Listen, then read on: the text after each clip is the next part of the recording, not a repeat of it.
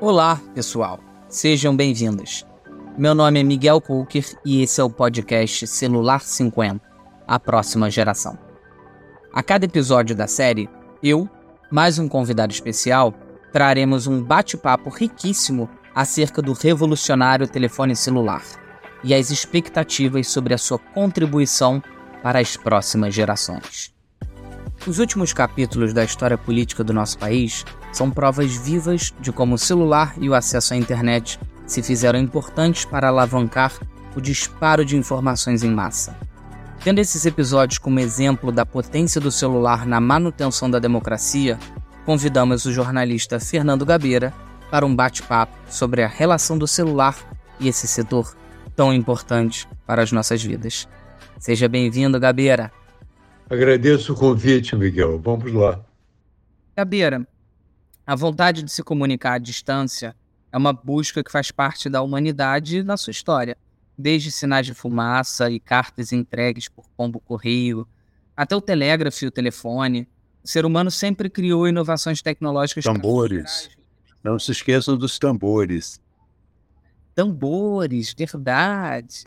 Os tambores também, né? A, a, a gente a gente criou várias formas, seja através do som, seja através né, de um visual né, da fumaça com ar, né? Depois, quando inventa-se o papiro, né, a escrita e depois as cartas, né? Aí aparece o telégrafo, é, depois do telégrafo vem o telefone, é, com o telefone também veio o rádio, né, a descoberta das ondas de frequência de rádio. O humano sempre criou essas inovações é, para possibilitar a troca de informações à distância. Mas, do nosso ponto de vista, nenhuma delas foi tão transformadora e eficaz quanto o celular. Segundo a ONU, 75% da população mundial com mais de 10 anos de idade teve um celular em 2022. E segundo o relatório Ericsson Mobility Report, em 2028 a gente vai ter mais de 8 bilhões de celulares no mundo, quase o mesmo número da população. Como é que você avalia o impacto do celular no futuro das democracias no mundo, com quase a totalidade da população global com acesso ao dispositivo? Olha, eu sempre fui muito interessado nesse tema, porque ele é diretamente ligado ao meu trabalho. Tá? Eu costumo contar uma história. É, eu estava cobrindo o fim do Império Soviético nos chamados países bálticos, na Lituânia especificamente.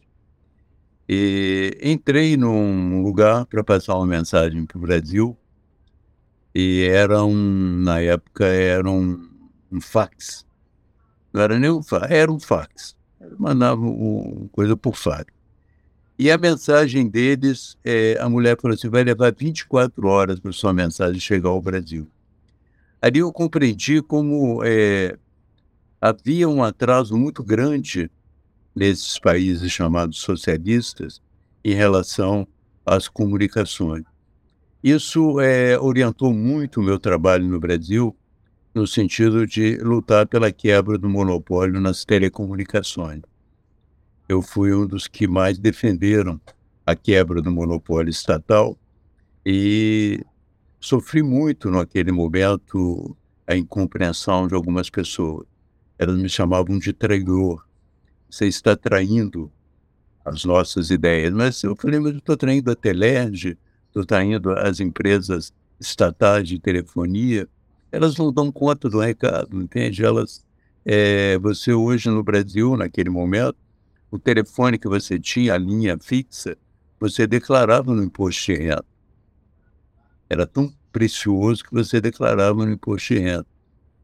Eu me lembro que uma vez eu fui ao encontro do PT convidado pelo Lula na época e eles me vaiaram um pouco porque por causa dessa questão. Eles falaram demagogia, você está achando que todo mundo vai ter um celular, isso é demagogia, não sei o quê. E hoje não só todos têm um celular, como até tem mais de um. Né? Até os empregados deles têm celular, mais de um. E eu já tinha, dito, falado sobre a importância econômica desse meio de comunicação através de um exemplo muito bizarro, que eu estava em Manaus e vi algumas prostitutas usando aqueles, aquele tipo de comunicação é, que na época eram apenas um, uma informação. Elas tinham. Pager. Exatamente. Então eles usavam aquilo e eu falei, puxa, mas isso aí dá a elas uma produtividade muito maior. Elas podem sair de um ponto para o outro, pode ir para o outro.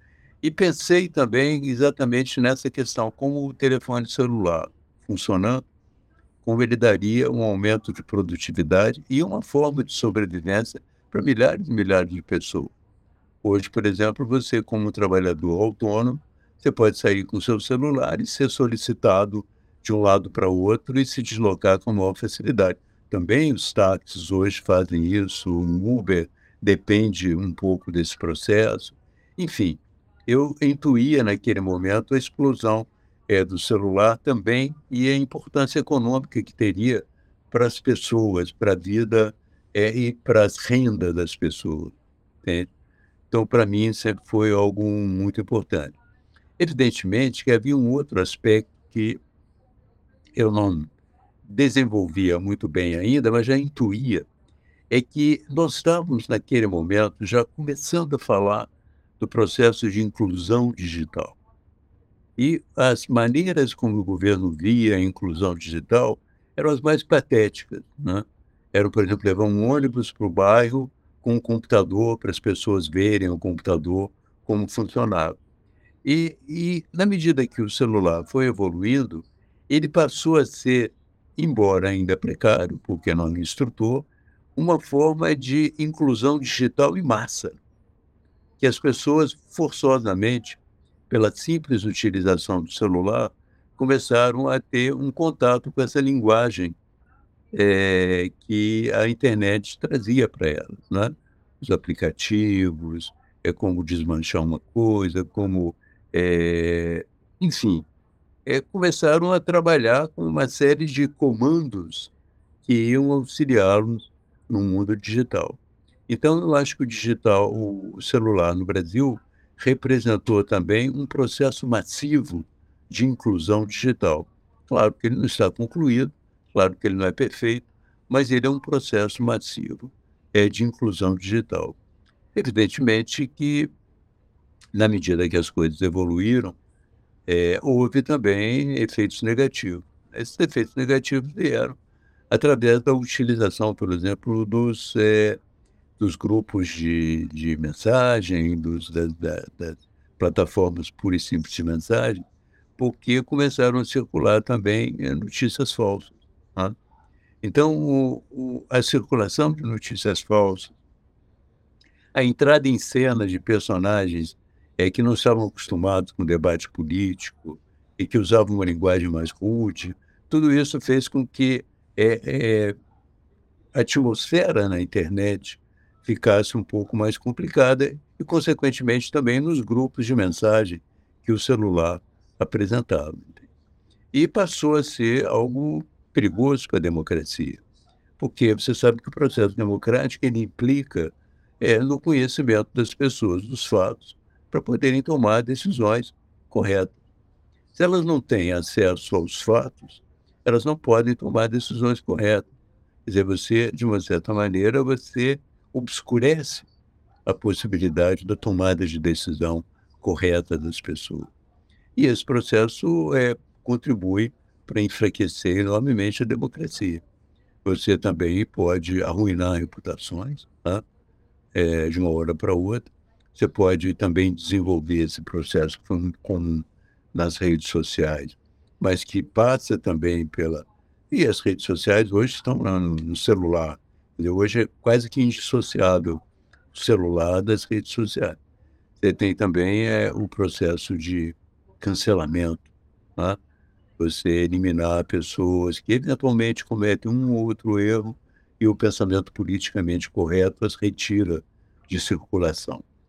Tudo isso é, são prejuízos muito grandes para o processo democrático é muito complexo. O celular, ele é, as, você consegue facilmente estar é, tá enxergando vários benefícios do celular de maneira muito clara é, e você consegue facilmente começar a se ludibriar de que o celular ele tem um impacto muito positivo Mas também, por outro lado, você facilmente consegue mudar esse ponto de vista e olhar e falar: não, o celular ele é muito prejudicial.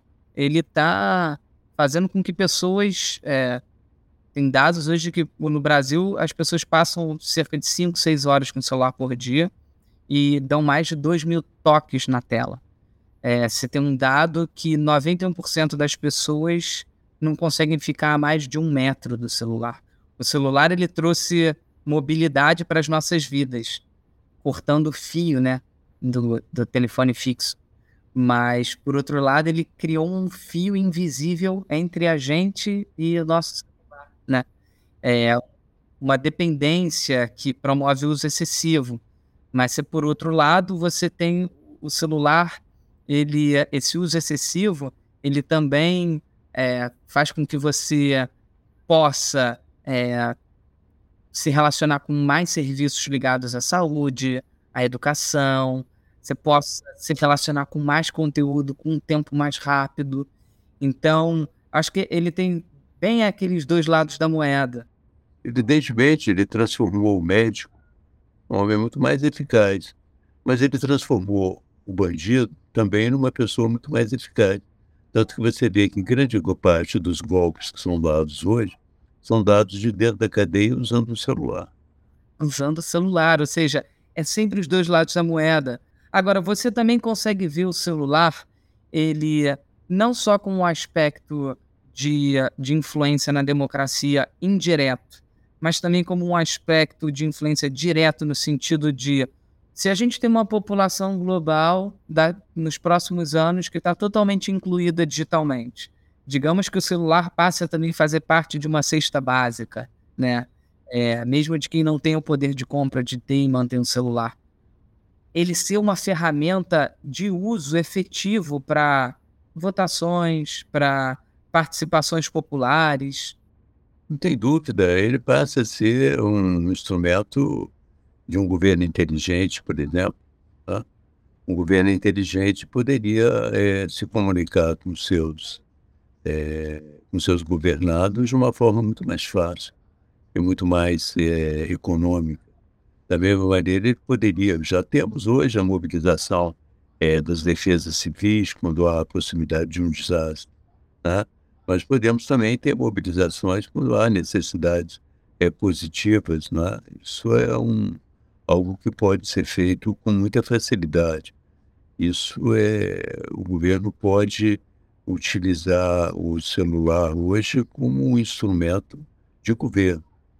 E a população pode é, também utilizar o celular como instrumento de participação.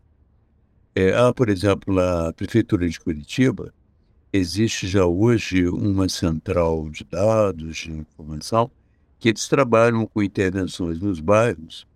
E quando eles vão aos bairros, eles perguntam já eles recebem, por exemplo, um conjunto de demandas da população e perguntam se a população que faz essa demanda, depois de atendida ou não, se ela quer ser colaboradora do governo. Então ela se alista, então eles georreferenciam todos esses alistamentos e qualquer intervenção que fazem na cidade consultam essas pessoas e elas passam a ter decisão também sobre a área em que elas vivem, entende? Nem sempre essa decisão os governantes aceitam de cara. Por exemplo, te dar um exemplo. Lá na Urca, por exemplo, os moradores em massa não querem que coloque uma tirolesa no muro da Urca.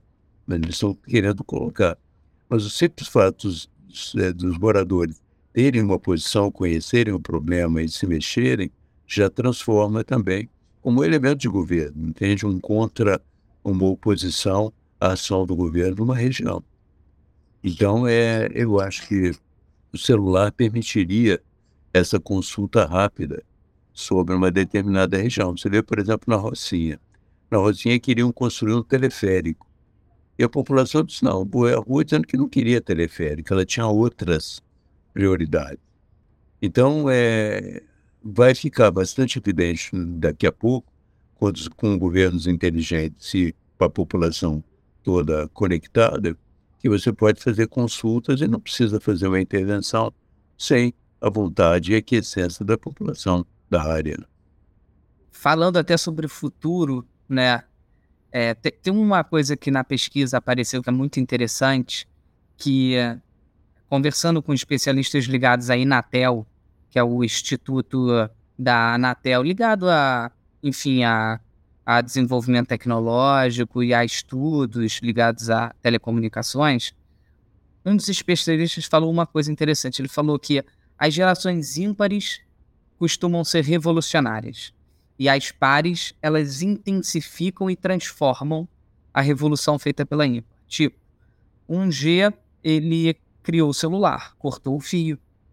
Mas um G, por ter um sistema analógico, ele tinha uma série de defeitos. Quantidade de pessoas que conseguiam falar numa mesma frequência. O 2G ele veio para organizar o, essa revolução feita do 1G e ele popularizou o celular, né? O celular da cobrinha, né? É o famoso celular da cobrinha. Ele, ele fez com que o celular chegasse à classe média. O 3G, o smartphone, revolucionou o uso do celular. Ele uniu telefonia móvel com internet, com computação e, enfim, criou uma outra forma de você lidar com o celular. Mas se a gente pega para ver é, hoje o que um, um, que um smartphone faz hoje e o que um smartphone fazia em 2007, quando lançaram o primeiro iPhone há 15 anos atrás, você tem um abismo de diferença. O 4G ele pegou tudo aquilo do, do 3G e intensificou. O 5G ele tem, promete uma revolução, né?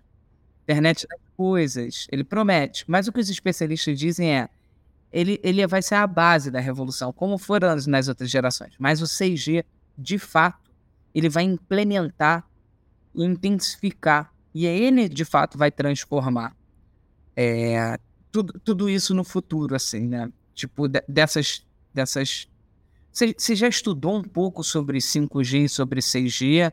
Eu, eu tenho visto agora, eu estou até estudando um, é, um movimento da China na criação da Rota da Seda Digital, esse livro, A Rota da Seda Digital.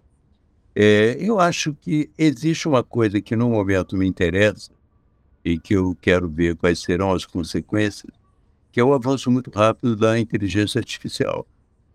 Entende?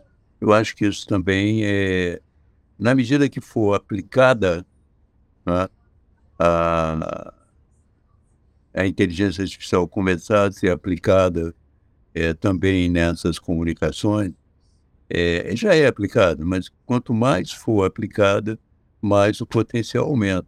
Por exemplo, o potencial de reconhecimento de um rosto, né, hoje as câmeras já são dotadas de uma, um programa de reconhecimento.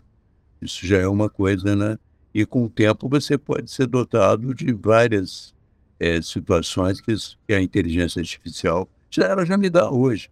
Mas como é que a gente fica numa sociedade dessa da vigilância, onde câmeras sabem quem, né, quem é você é, e, e, e ao mesmo tempo você tem um dispositivo dentro do seu bolso com a sua identidade que ele é rastreável facilmente. Exato, não tem mais, é, não tem mais tanto privacidade. Aliás, se você examinar bem, a privacidade já foi quebrada no processo de você intervir no celular.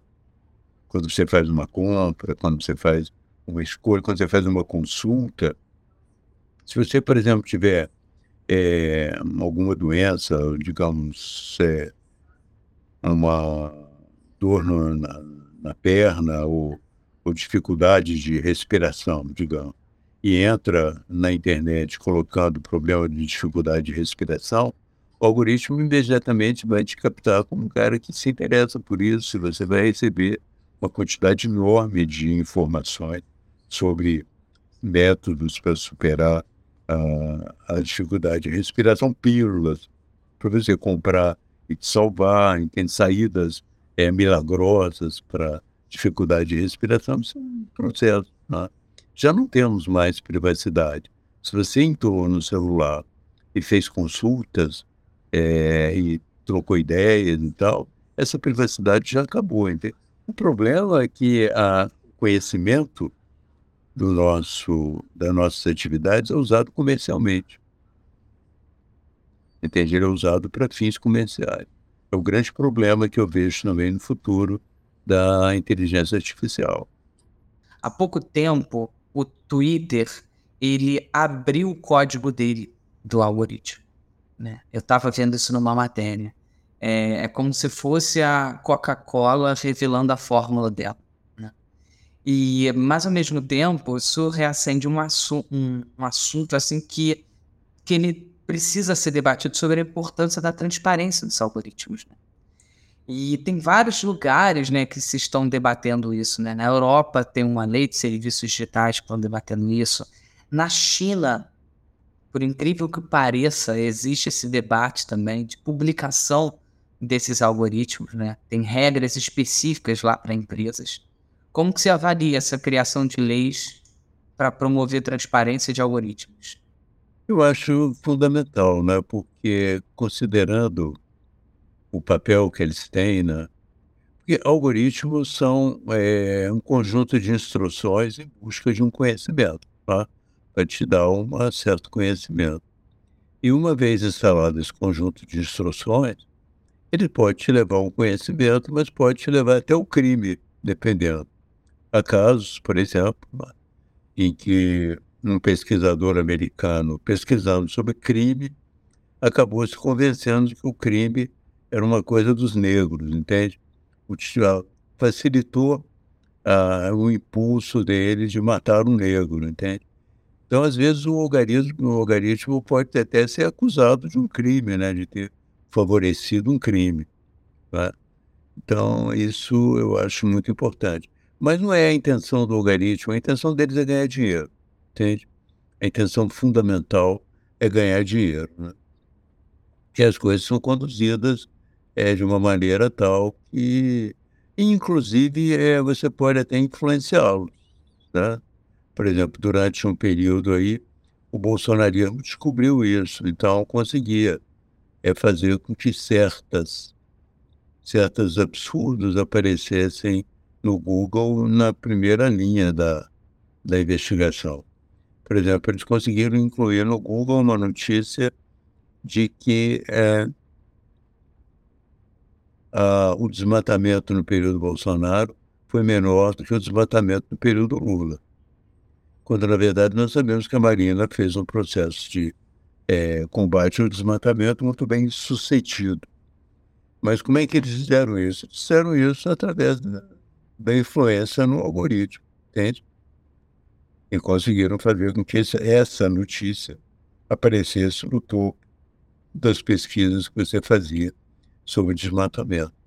Em como, por exemplo, em 2018, ficou muito claro quanto né, esse momento que a gente está hoje de todo mundo tendo celular na mão, né? A maior parte da população tendo celular na mão e com redes sociais, onde em muitas redes sociais a gente não consegue ter um controle efetivo, em como isso influenciou as eleições, como influencia diretamente a nossa democracia, né? O uso de fake news ficou muito claro em 2018, de 2018 para 2022, as instituições criaram mecanismos para combater isso, para melhorar as suas formas de de controle, as suas formas de fiscalização, mas a gente ainda tem a sensação que é um pouco enxugar gelo. Ainda existe essa sensação porque de fato não consegue se ter. Você acha que a gente vai conseguir, é, no futuro, é, criar mecanismos eficientes para a gente, é, de fato, ter democracias funcionando é, com, as suas, com a comunicação entre as pessoas de maneira que sejam mais saudáveis? Quais são as experiências que podem ter dado mais certo, né? Existe uma legislação na Alemanha que funcionou até certo ponto, obrigando as redes a controlarem o material. É, as redes atuaram relativamente bem comparado com o resto do mundo. Elas é, conseguem censurar ou deter 75% das coisas que precisam ser é, detidas. O governo faz o resto, entende? Mas a lei existe lá para isso, para evitar é, que haja fake news, que haja discurso de ódio, violência e tal. Mesmo porque lá eles têm um problema muito grande do neonazismo. Agora, é, essa ideia de controlar as redes através da lei, através de uma. Eu acho até que o, o princípio da lei é simples. O que é proibido na vida devia ser proibido nas redes. Tá? É um princípio simples. Quer dizer, o que é ilegal na sua vida comum é ilegal. Se é ilegal você fazer uma manifestação racista na tua vida real, na vida pessoal também devia ser. Né? Eu acho que isso é um princípio. Mas, é, por outro lado, né, eu acho que é difícil você controlar tudo. E que existem outras alternativas que eu tenho examinado, que são alternativas de educar as pessoas para a mídia e para a informação. A Finlândia é, entra muito nesse campo desde 2013. E a Finlândia tornou-se, na Europa, o país mais resistente a fake news. Porque na escola as crianças já são estimuladas a ler uma notícia, a tentar saber qual é a fonte, a tentar distinguir a realidade da ficção, a localizar um, uma desinformação uma campanha de desinformação, a, a detectar um discurso do ódio. Enfim, você ensina as pessoas a se prepararem elas mesmas contra fake news. E esse processo é um processo que a Unesco também está desenvolvendo. São cursos para formar professores que ensinem nas escolas o que eles chamam de alfabetização da mídia e da internet é para você poder é, usufruir do artigo 19 dos direitos humanos, que é o direito à informação de qualidade o direito à livre expressão. Tem o direito de livre expressão, precisa aprender a se exprimir na internet e tem direito também a uma informação qualificada. Eu queria aproveitar agora e falar sobre um outro assunto que foi muito interessante, que você que puxou na, numa outra pergunta que foi sobre a quebra de monopólio. É, a quebra de monopólio das telecomunicações aqui no Brasil. E ela abriu espaço para as telecomunicações serem exploradas né, por empresas privadas, com exigências né, para essas empresas, enfim, democratizarem o acesso, fazerem com que né, é, as telecomunicações chegassem a cada vez mais pessoas. E eu queria que você falasse um pouco dessa importância dessas empresas né, essas operadoras né, é, sobre, de fazer com que é, as tecnologias de telecomunicações cheguem, né, assim como o 3G ou 4G, chegar aos lugares. Por exemplo, recentemente teve um projeto social que, que, que fez chegar um, um tipo de 5G que é o standalone, que é um 5G mais avançado, é, antes de chegar em outros pontos em São Paulo, chegou em Paraisópolis. Então, eu queria que você falasse um pouco dessa importância disso, sabe? De, das operadoras de estarem chegando a lugares onde que são lugares excluídos, né? Como esse projeto da Claro em Paraisópolis. Havia é, um espaço para universalização.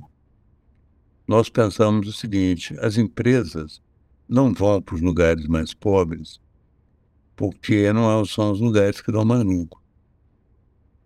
Então, nós precisamos conduzi-las para isso através de uma verba, de um dinheiro específico, fazer com que, com esse dinheiro de um fundo de universalização, você garanta que o celular também vá para aqueles lugares onde ele é necessário. Hoje, por exemplo, é fundamental você ter o celular em uma conexão é, num lugar onde você não tem médico.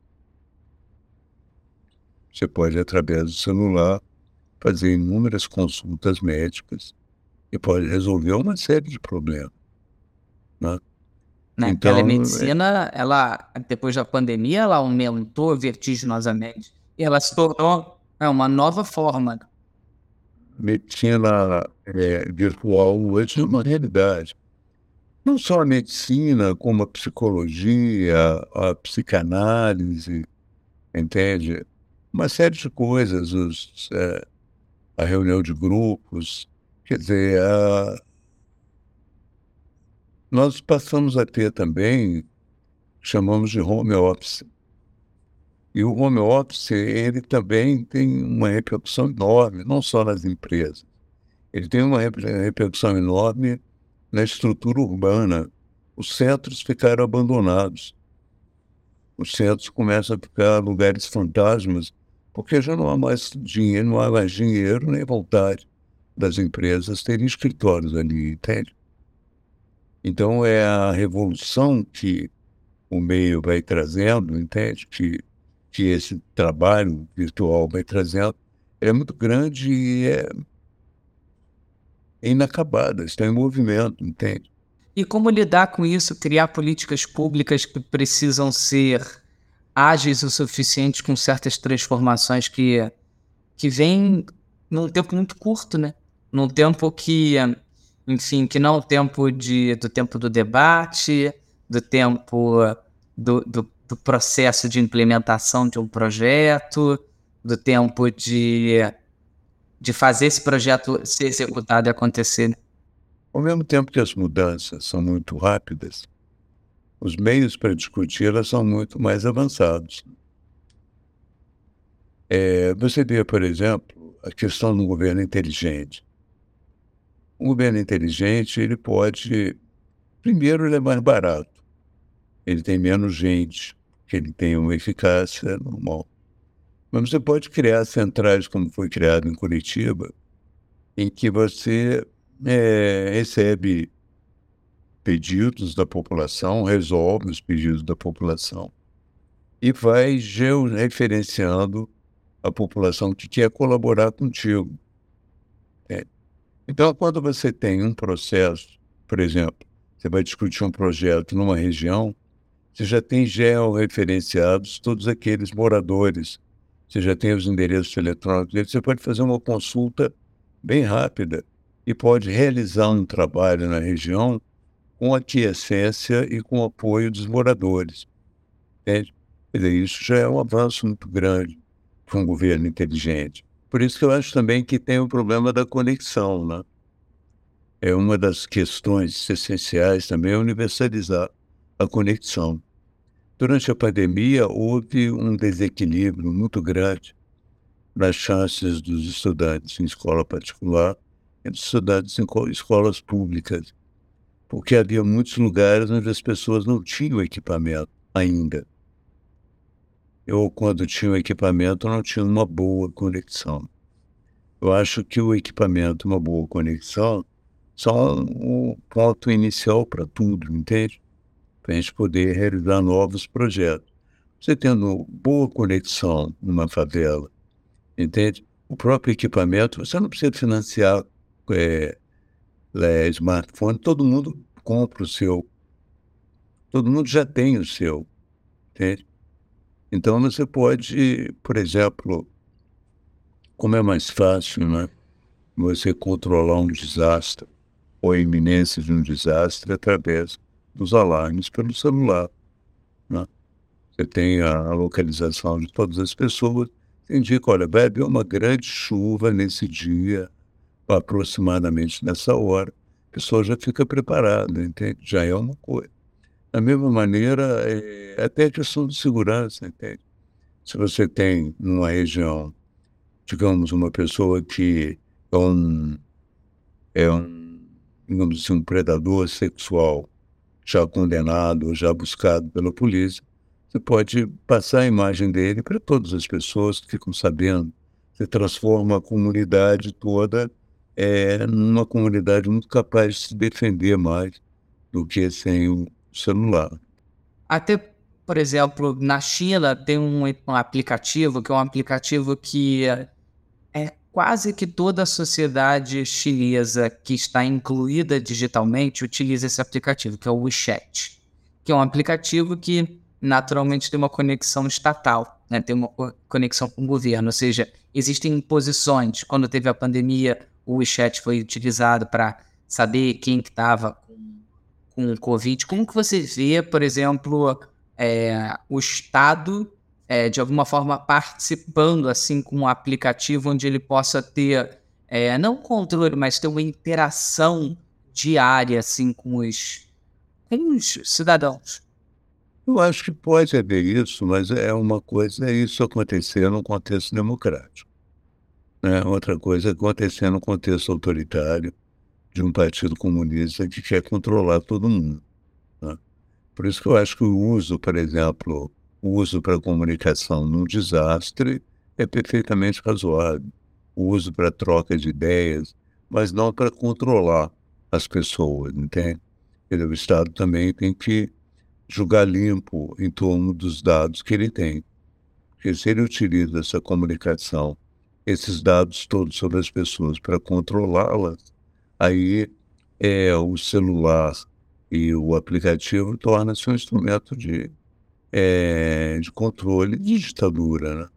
A gente está numa velocidade incrível de transformação é, e a gente está agora entrando na quinta geração do celular e depois vai para a sexta geração do celular. Né? É, você acha que a gente, nós seres humanos, vamos ter capacidade para estar tá lidando com isso? É, está estourando cada vez mais pesquisas falando de como somos escravizados pelos celulares, de como eles tomam as nossas atenções já é, demasiadas horas por dia. Como que você vê esse avanço da, da velocidade, de, de uma ideia de que a velocidade, de, a velocidade do tempo de uso vai aumentar mais ainda? Olha, eu vejo que a velocidade vai aumentar mais, os serviços vão aumentar mais, né? Você tem a possível internet das coisas, então é, vai haver um processo que você vai utilizar melhor as coisas. Eu vejo que existe um potencial de você utilizar todo esse mecanismo para você dominar melhor o seu trabalho, para você ser mais produtivo, entende? Eu vejo um aspecto realmente muito positivo dentro desse processo, mas vejo também perigos que precisam ser evitados. Né? É, eu, por exemplo, comecei a observar em mim mesmo, né, a partir da presença no celular, alguns problemas que precisam ser contornados. Um deles é o problema da atenção. O celular te permite você sair de um lado para o outro, de um lado para o outro.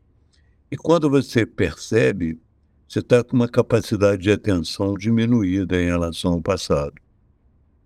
Você está mais impaciente e mais soltando de uma coisa para outra.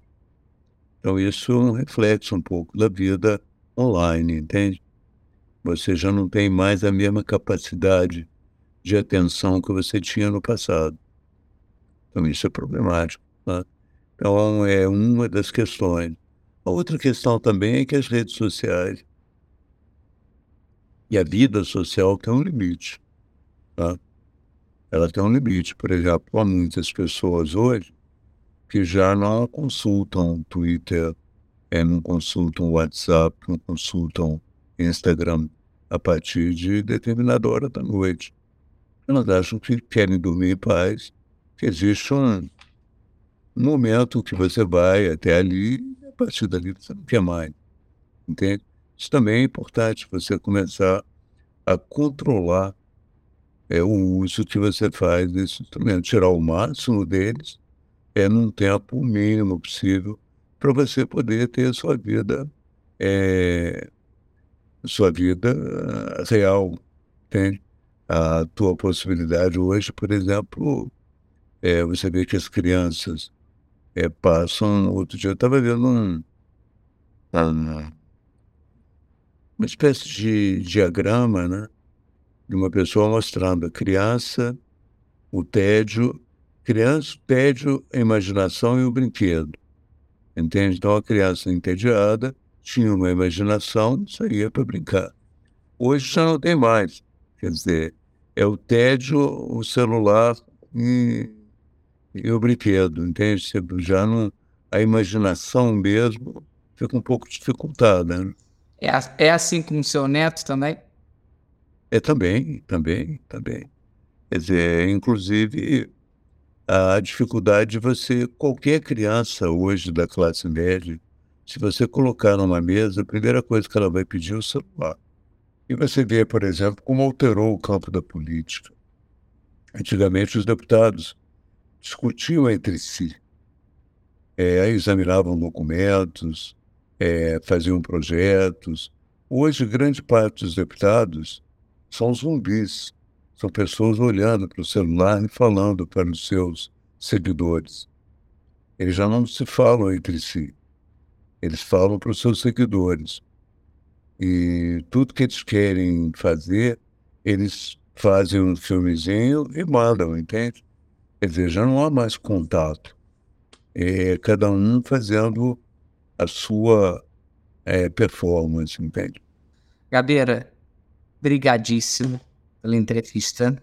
Imagina. E para a exposição acho que vai ser muito importante ter a tua voz, esse teu olhar sobre o celular. Um grande abraço, então, Miguel. O podcast Celular 50, a próxima geração, é fruto da mostra comemorativa das cinco décadas desde a primeira ligação sem fio, a exposição Celular 50, apresentada pela Motorola com patrocínio da Claro. Visite a exposição no Museu do Amanhã, disponível até agosto de 2023. Ingressos à venda em celular50.com.br. Até a próxima!